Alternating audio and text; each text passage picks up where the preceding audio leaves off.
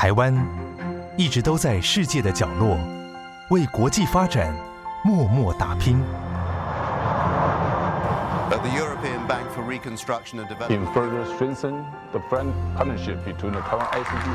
接轨全球，分享台湾经验，这里是国和会。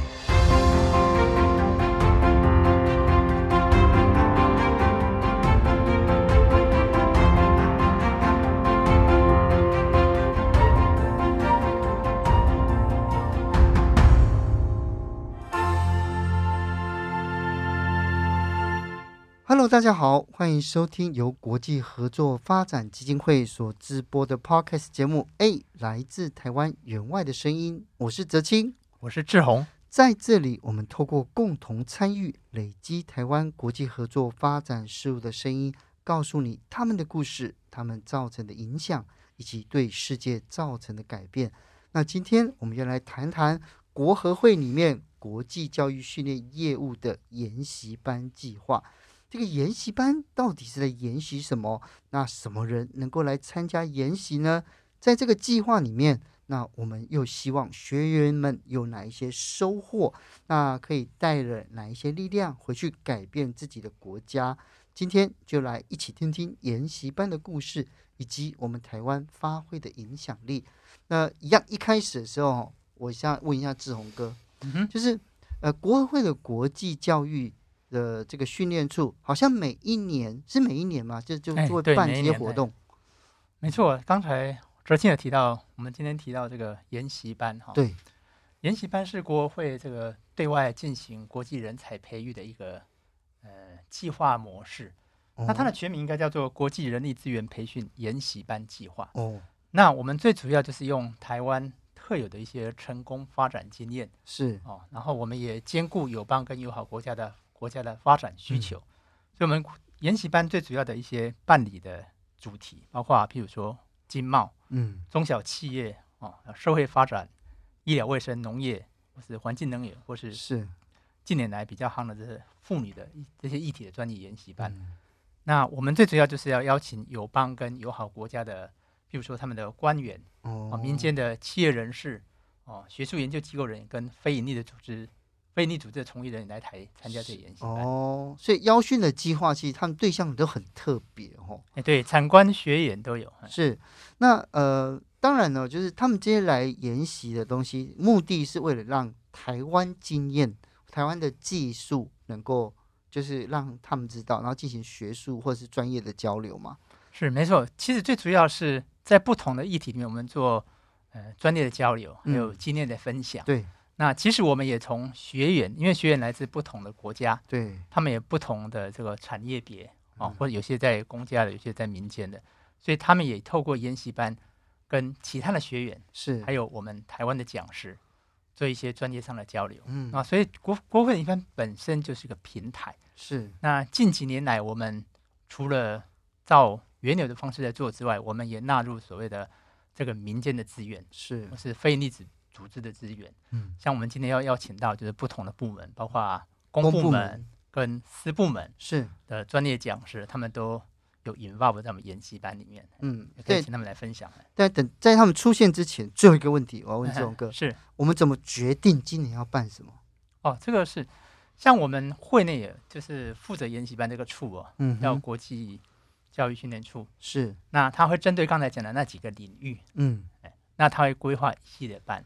那有些班它是有这个延续性的，比如说有些班它可能会有初级进阶，或是前年度有做过，对，今年在延续，或是它有一些不同的领域，所以一开始我们都会规划这个，是，然后把这个规划班这个班规划完之后，我们还会经过外交部的同意，那就通知我们的外馆，是，然后根据这个时程跟研习的主题，还有所谓参训对象的条件，嗯，去邀训友方的这些人士来参加，是。那因为一开始的时候呢，听众朋友一定有有听到，就是这种各级预告了，今天有两个来宾，有公部门跟私部门这样子哦。那当然，这公部门上面呢，这个今天的来宾是水利署的简政林慧芬，那么他的专长跟学术上的这个成就呢，都是土木工程。那在经济部的水利署呢，已经服务了二十个年头。我们一起来欢迎林慧芬，慧芬你好，慧芬好，主持人好，你好，大家好。对，那另外一位呢是 Flying V。募资平台执行长郑光廷，我们今天就用 Tim 来称呼他哦。那募资平台的概念呢，是从美国带到台湾。那 Tim 呢，是希望呢，能够透过呃募资这样子的活动，即使失败也没有关系哦。那因为呢，可以在这里面可以一再的学习。那多年前在台湾爆红的这个金萱字体，就是 Flying V 最知名的。募资专案机，而且也曾经参与过青年创业发展研习班，还有企业数位创新应用研习班的讲师。那我们来欢迎 Tim，Tim 你好，哎，大家好，欢迎 Tim。是，那这个呢，就是这边有要一个一个来哦，就是我们要要从要先从公部门，先、oh, okay, 还是从 从这个私人单位来哦？Lady first，好，那就好，那从公部门就来哦。那我其实我非常好奇的是，就是水利署。在就是跟国合会的合作，到底是什么样的案子呢？呃，之前我们是跟他们合作办一个永续水库的主题。永续水库。对，那我想先谈一下当时为什么我们，因为当时是我们主动来找国合会一起合作。哦，是你们主动的哦。对，就是因为我们其实我们公部门在对外去参加很多国际活动的时候，嗯、其实那空间很容易被挤压。嗯、我们能够在国外分享我们经验的机会其实不多。对。那可是我们每一次只要可以，我们水利署只要每一次可以成功的在国际场合上分享我们台湾的经验，特别是我们的防灾的科技、防洪方面，哦、还有我们我们就是说后来跟国合会合作的这个永续水库，让水库可以永永续的一直操作下去的。嗯、只要分享这两个主题，现场都会得到非常好的回应。是，对，因为我们在这两方面其实是做的世界上很顶尖的。哦、可是我们后来我们一直很想把这些经验。推展给更多的国家、更多的人，可是说实话，真的有困难。那后来就是我们有跟国合会接触的时候，嗯、发现国合会他们每一年邀请来的人都是政府部门做决策的，因为我们水利的的工作其实主要都是在每个国家差不多都一样，都是政府部门主要在做的。是，所以我们想要触及的对象，其实就是这些政府部门的决策的人员。嗯，还有一些像在国外很多 NGO，像。美洲开发银行，他们这些掌有资源的人，嗯、他们会决定要把这些资源放在哪一个地方。是，所以刚好我们跟国合会接触了之后，发现他们邀请来上课的学员有很大部分就是这些人。哦，那我们就觉得非常的棒，完全就是你们的 TA 就对了。对，那因为我们找不到。我，因为我们没有知名度，对，我们也很难说找把国外的人找来这边来上课。嗯，那那时候我们知道他们这样的一个平台之后，我们就觉得很棒，是，所以我们就去跟跟他们谈，跟国合会谈，那一拍即合，所以我们就一起办的那个课程，非常的成功，是，对我们非常的开心。好，大概是几年以前啊？是前年的哦，前年开始，对我们本来是明。去年也要再办，哦、可是因为去年疫情的关系，是就没有办法。那今年我们也会再合作，那今年就改用试训的方式做。哦，所以从二零一九年开始这样子，哦、然后二零二零年是因为疫情的时候，大家的脚步都还没调整好。嗯、那二一年的话，就是透过视讯的方式来这样做。那第一次操作完之后，就第一次办，就参加这个研习班，你觉得成果好吗？我我自己觉得很棒。第一，我们可以好好的把我们的经验。因为平常我们到国际场合去，其实他那个时间很短，你每一场演讲十五分钟、二十分钟，对，你大概只能讲一个概念，好像在贴论文一样，嗯、对，对不对？对。那像邀请他们过来，大概有两个礼拜的课程，嗯，那我们可以好好的跟他们说，而且可以带他们到现场去看我们实际上的操作经验，嗯，那我我觉得可以让他们很深刻的理解到为什么这个技术有这么的特别。这么的，将来他们可也许用，他们会用得到的。有哪一些技术？我好好奇、啊。嗯，譬如说，我举例，上次我们开课的那个永续水库，嗯，在台湾，因为我们的天然条件比较特殊，我们的地质比较年轻，对，然后我们的坡坡度又很陡，河川的坡度很陡，嗯、所以只要一下雨，那些土沙很容易就冲到河川里边。对呀、啊，你看前一阵子水库干掉的时候，对，这么多淤沙。那我们盖了水库之后，它就会把。山上的沙全部流下来，都卡在水库里边。对呀、啊，对。那其实全世界的水库都一样，大概都是五六十年前开始盖的。对。那当时没有这样的概念，当时都就觉得，哎，这个水库淤满了，我就再另外盖一个就好了。其实以前没有人想过这事情哦。对，以前就是刚开始大家开始盖水库，大部分都是第一次世界大战之后，嗯，那时候大家没有这样的概念，那永续的这个概念是后来才有的。哦，那可是台湾比较特别，是因为我们的坡度很陡，所以我们很快就面临这样的问题。我们提早面临了他们的老年的问题。主持人非常专业，水库老年化。对，对，我们就是用 aging infrastructure 这样子来说明。对，那那台湾其实很早，我们很快就遇到了这样的问题。嗯，那可是比较困难的是。我的水库已经盖好了，嗯、哼那你沙子在里面要怎么挖？啊、其实很困难。就像你，我们有个说法是，好像你穿好做好了一件西装穿在身上了，嗯、那你临时要上台了，嗯、再请裁缝师帮你在身上修修改改，嗯、那能改的其实很有限，而且发现是衬衫不合，还不是西装外套不合，所以就会其实这个技术变得很困难。哦、那后来我们有找到一个方式，是利用大雨来的时候。直接把它冲下去，欸、可是你冲下去还是要配合你本来的这些大坝，要做一些对对。可是平常我们的泄洪，你去我如果我们去石门水库看，它泄洪是从上面泄，是那水水比较比较浊的比较重，那些泥巴其实比较重是在下面。嗯，那因为台湾很早就碰到这样的问题，是，所以就这一套怎么做，嗯、我们其实已经有一些比较。成熟的一些想法，哦，而且有实物上操作的。对，最特别的是，我们在台湾石门水库、曾文水库都已经有实物上操作过了。是那其他国家大部分都是学术研究。嗯，对，所以那时候很就是就这个领域来说，它是非常特别的一个技术。所以我这样听起来的时候，我就我忽然想到说，如果常常下雨的话，嗯、反而水库不容易淤哈。嗯，比较常下雨的话，应该不一定，因为它那个就是后来我们。采取的这个方法，对它的流量还是要够大，对够大才冲得动。对啊，对，所以下雨很重要。如果久久下一次雨的话，水都不够用了。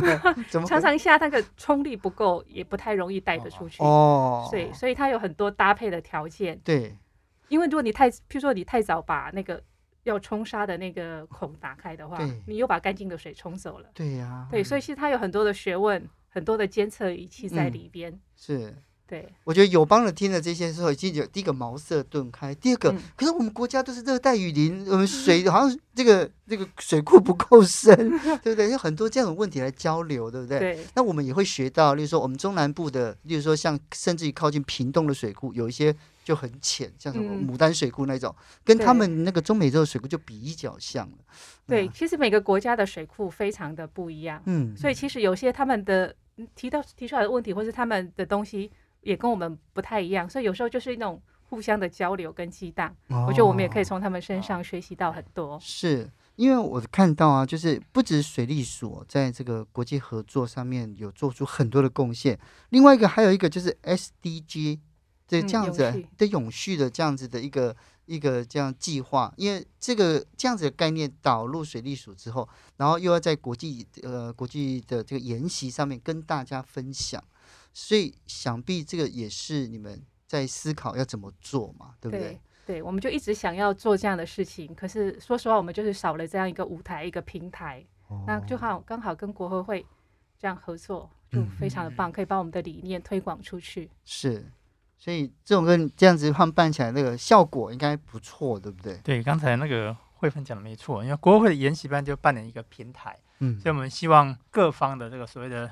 Stakeholders 都可以利用这个平台，嗯、把他们的专业能量放大。嗯、因为对国会来说，这些都不是国会的专业，哦、但国会有平台跟海外的网络，对，就是我们友邦的连接。那这可能是国内的一些公部门或私部门比较少的，嗯、他们专业领域很强，是但是要拓展的话，可能就是缺个桥梁平台，嗯，还有海外的网络，是。是所以在这方面，诶，国会的其的确是一个提供一个非常好的平台来促进不同的交流哦。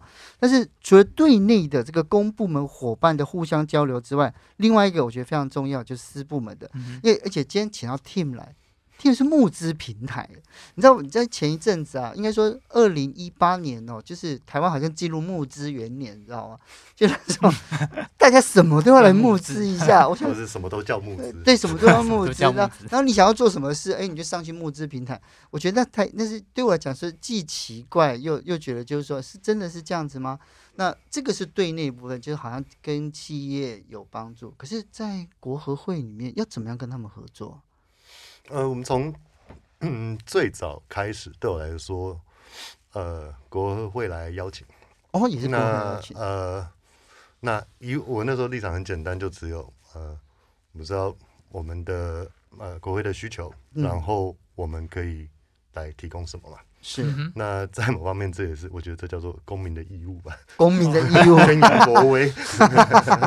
但是呃呃，以刚刚刚刚主任有提到那个募资，像我就很少讲募资。呃，对我来说，我在做任何事情，就是我们怎么用一个工具去解决现在一个需求嘛。任何公司或任何部门都是这样。你要怎么样保有核心价值？但是又要创新，因为现在他们会创新、创新、创新，对，翻转、翻转。我之前都会说啊，你翻两次就翻回来了嘛。对呀，就是没有意义。就是我们这过度在定义这些事情。嗯，那所以以我们跟国合会的合作，我们有不同，我们有呃那个不管是南美洲呃东南亚，我们在像我是在那个呃美国长大的，是我二十几岁搬来台湾。嗯，那我一直觉得台湾跟美国有非常非常多共同点。是。那我们的需要加强的地方，跟我们的命脉其实都是多元嘛，嗯，多元。然后我们一直有新的元素加入嘛，嗯，然后跟国际的交流。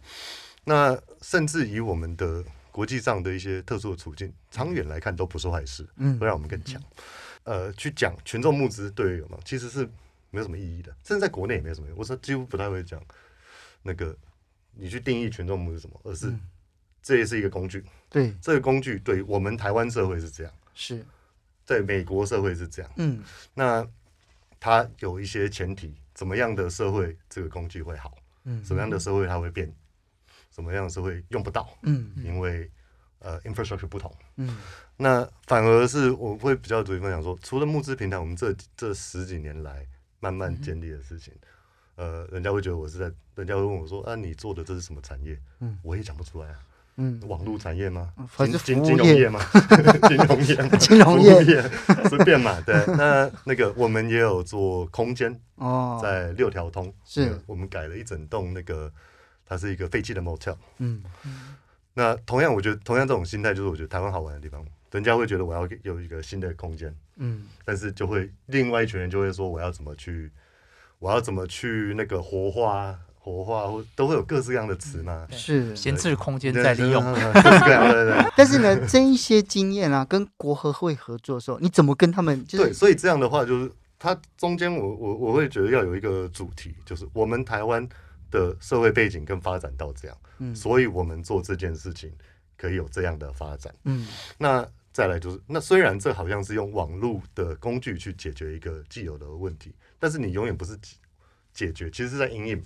嗯，那有网络的东西不代表你不需要实体空间。嗯，所以我们在做任何事情都不需要被框架。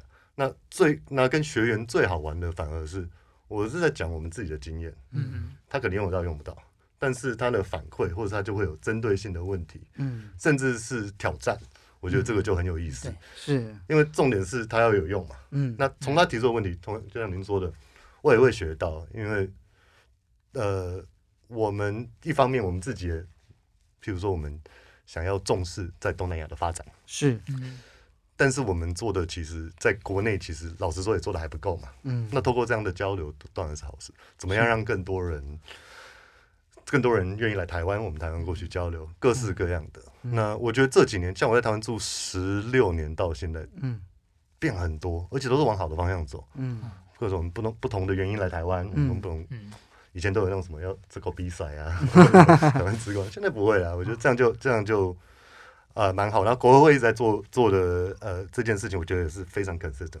我们有呃公部门或者我们基础建设的好，我们的创新。嗯、那在那个呃在那个所谓的私部门或是 private，因为毕竟还是盈利。哦、那盈利的话，那凭什么？为什么这件事情在这里可以通，在你们那边会不会可以通？嗯、我们也是一样啊。美国是这样做，那台湾比较小，可不可以做？嗯、要做到。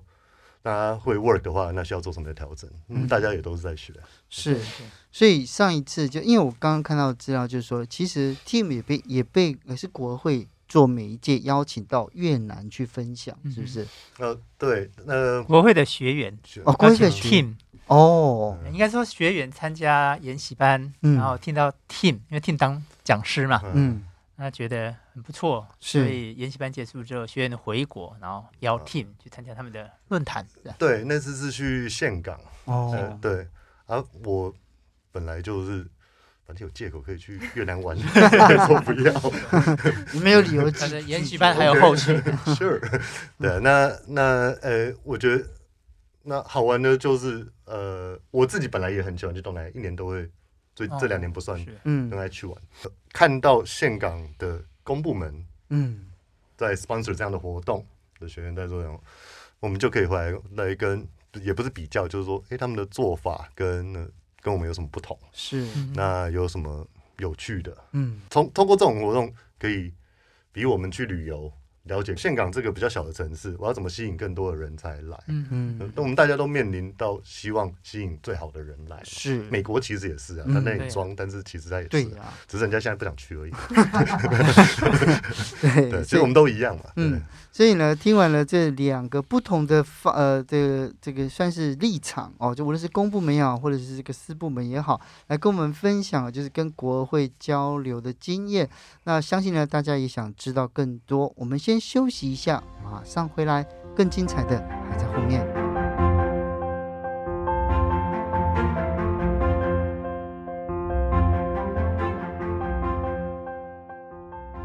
欢迎回到 A 来自台湾援外的声音，现场是 Flying V 募资平台执行长郑光廷 Tim 以及水利署简政。呃，慧芬哦，来跟我们呢，简慧芬呢，来跟我们来分享哦，这国合会的研习班计划。那当然就是我发现了，就两位跟国合会合作的过程之中，一定也有一些启发跟感想嘛。那我先想要要了解一下慧芬这，那你这边、嗯、这边你们回去之后，你们自己觉得怎么样？啊。呃，其实我会觉得那个视野更开阔了，嗯、因为以往我们国际合作的对象大部分都是找更先进的国家，比如说美国啊、日本啊、欧洲。嗯，因为我们某个程度好像觉得我们自己不足，嗯、所以我们要找更厉害的人来帮我们。对。可是就是经过我们几次在国外的场合分享之后，我们发现，哎，其实我们很不错。嗯。我们其实很多方面是比欧美更好的。哦。那后来再跟。参加了国合会这个课程之后，我们接触到的面向更广，因为它更多国家，嗯、很多这些国家的人，其实在平常国际场合里边，他们不一定有机会可以去，嗯、而且我们的互动没有那么密切，哦、所以在那两个礼拜的课程之中，听他们这样子讲，其实对我们的某一些冲击是，像我我们在台湾，我们会追求用更新的科技，然后我们台湾也算是比较富裕的国家，所以很多基础建设我们负担得起。会对他们很多来参加的国家来说，他们其实负担不起。我们会用有钱的方法来解决问题。对，对，简单说就是这样。那可是其实说不，他们没有那么大的资源。对。那像这样的状况，我们可以怎么帮他们啊？说实话，我我们没有答案。可是就是在跟他们互动之中，会开始思考有没有什么其他比较简单。比较不花钱的方式，甚至我们自己也可以也可以省钱，对不对？原来 想一想，哦，原来这可以省钱，这样。对，还有一些像我们要做一些水利的一些这些技术，我们因为台湾我们已经有非常多的基建那个 data，几十年的 data，、嗯、所以我们有这些 data 当做基础去做一些规划设计。嗯。可他们很多那些国家是完全没有 data，、哦、那当你在没有 data 的时候，你要怎么去做？后续的规划设计，这也是一个很大的考验。是，那说实话，我们以前没有想过这些问题。嗯，那跟他们合作之后，你就会觉得，哎，这这是一个可以思考的方向。如果真的要帮助他们的话，嗯、我我们该怎么做？嗯，对，就是会触发我们去想一些不同面向的东西，是以前我们碰不到的。哦，但是如果是这样，这是对外的部分嘛？那对内的训练有没有差别呢？嗯那时候在跟国合会合作这个课程的时候，其实我们也觉得这是一个非常难得的经验。嗯，那所以当时我们有也找我们水利署自己内部的三位同仁一起来上这个课，就跟着他们一起上，哦，让他们两就是这两个礼拜也跟这些学员有更深的接触。对，那我们那些同仁就是就像我刚刚讲，像我刚刚分享的，就是好像又打开了自己的另外一个视野，嗯，让自己在处理事情上会有更。更不一样的想法，嗯，考虑的面向更不一样。那另外一方面也会增加我们自己的自信心，嗯，发现哎，我们真的是很不错，嗯，就是我我觉得会有很多那种触发心理的感想，然后让自己在后续处理事情会更周延，考虑到面向也会更广、更不同，对。对所以呢，这是从这个水利署的这个观点来看哦，其实呃，透过国那个国合会，然后跟海外的学员交流，呃，无论是在对外还是对内的这个经验上面都有相当有帮助。不过呢，从 team 的角度来看的话，就是各国的学员，然后呃，透过这个国合会来了解，就是无论是数位创新或者是募资平台嘛。那对你自己在做的事情，你有什么样的启发跟感想呢？嗯，我觉得有时候最有趣的是他们在刚刚讲到他们的反馈，其实是最有趣的。嗯，不管是我们可以给他的，或者那呃，我我最喜欢的就是呃，那个问题常常是一针见血，就是呃，我刚刚有讲到我们台湾有时候难免。那就是 rich people problem 嘛，对，我们抱怨的东西其实都是，哦，这个东西不要跟国外讲，人家会说我们太好命。但是，呃，他们就一针见血说，我要处理，我要解决这个问题，是，那怎么解？而不是说我要怎么用，我们都会先设定好工具。嗯，我们有太多，因为我们资讯爆炸，对他们就是一针见血，我就是要处理这个事情。嗯，我需要啊，我就是有这样的资源，真的。所以有时候我喜欢的就是他。会让你跳脱你本来卡在那里的关嘛？哦，就啊，为什么不怎样？但是其实是那个问题是错的，是你设定的条件，你设定问题本来就是错的。嗯，那这种东西就可以，就像呃，就所谓的朋友圈一样，多听不同的意见，会其实省，会让你省很多事。是，所以所以我觉得这样呃呃，任何这种都交流都是都是双向的。那像我自己本身在。美国长大，嗯，我就会觉得台湾比美国在各方面同志们好太多了。哦，但是美台湾会有对于欧美有时候会有一些自卑情结，对，我也没见包哎，可能会中枪哎。但是那个呃，那那但是就算这样，我们现在我们还是有任何社会都有需要解决的问题。嗯，那反而有时候，就像刚刚慧芬讲的，有时候我们自己的解法反而有点走到。我们自己在那里绕，嗯，那反而透过好像他没有我们富裕，但他们解决的方式更精准、更快，嗯，那他不管是民间或者都一样，就只要可以解，都是值得学习的。是，所以在这边呢，我就我我想要了解一下，就是在这么多的国际交流跟这个研习，嗯、那。呃，其实国合会啊，它是一直持续在办理嘛。那你们也是希望说，透过不同的媒合，除了这媒合建立这个平台之外，你们有没有其他的想法？说还有更远大的目标，说应该还要再做到什么吗？其实刚才两位我们这个受访的来宾讲的都对哦，因为像刚才慧芬讲，就是因为我们办这个研习班之后，一开始我们以为说我们办啊，我们派讲师，嗯，我们在教他，对，其实学员之间的交流。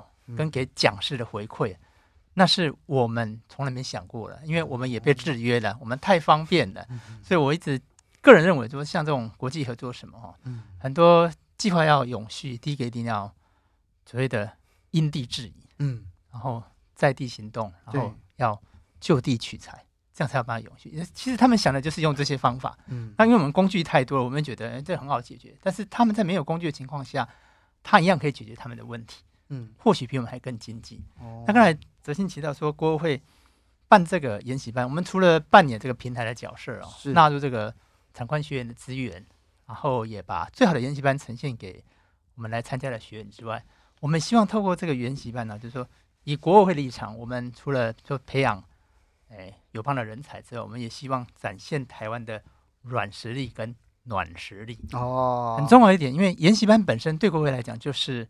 知识共创的一个精神，嗯，我们投了这个平台，所以很多专家、公司部门的资源都进来，嗯、对，然后跟学员分享，嗯，那另外呢，我们也透过这个研习班，帮台湾交朋友，嗯，因为很多研习班的学员，他可能第一次出国，嗯，就来参加国合会的研习班，嗯、再来台湾来，甚至他第一次到亚洲就到台湾来，哦，甚至有些同一个国家的两个学员到台湾才彼此认识，他他国内根本都不认识，是，所以台湾。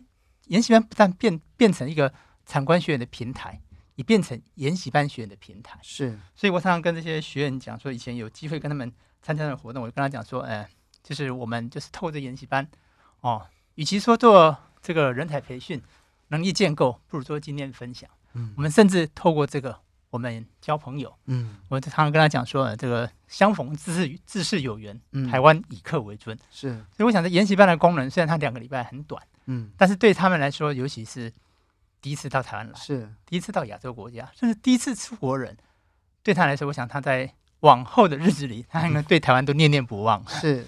因为你刚刚讲那个顺口溜，对台湾以客为尊，我听起来好像什么工商服务一样。不，不是在在今天结束之前呢，我还是要请今天的两位两来宾哦，在研习班的这样子一个合作，给你带来了什么样子的感动跟体会？那我们就先从水利署的慧芬来，感动跟体会，或是经验的分享。嗯，呃，我觉得台湾有很多很成功。很好的经验，那我们台湾人自己本身会有一点点小自卑，嗯，那我觉得很多很好的东西很值得我们向国外去宣宣扬，让其他国家的人知道。嗯，那国合会这这个平台是，特别是针对公对公部门来说，它是一个非常好的平台，可以触及其他的公其他国家的公领域。嗯，那。我我我很期待我们水利署跟国合会可以继续长长久久的合作下去，开发不同的主题。是，那我也觉得这是一个很好的平台。如果其他公部门有这样的需求，我觉得也我也很推荐，希望大家一起来把台湾的一些很好的经验向国际上来发声。对啊，像什么河川整治啊、水资源分配啊，对对对，这些都是非常好的哈。好，老旧的管线应该怎么办？好，那我们来听一听，就是 Tim，那你自己呢？你有什么感想、体会想要分享？呃，我觉得，呃，国会在办的这些事情，它基本上就是我身为台湾人很希望我们国家多做的事情嘛。嗯。那我们可以参与或帮得上忙，当然都很开心。嗯、那呃，而且真的，我也是完全认同，就是说，我们很多理所当然的东西，嗯，全世界其实找不到，全世界没有那么便利、安全的。那个便利是有点过头了，但是安全这点是很厉害。是。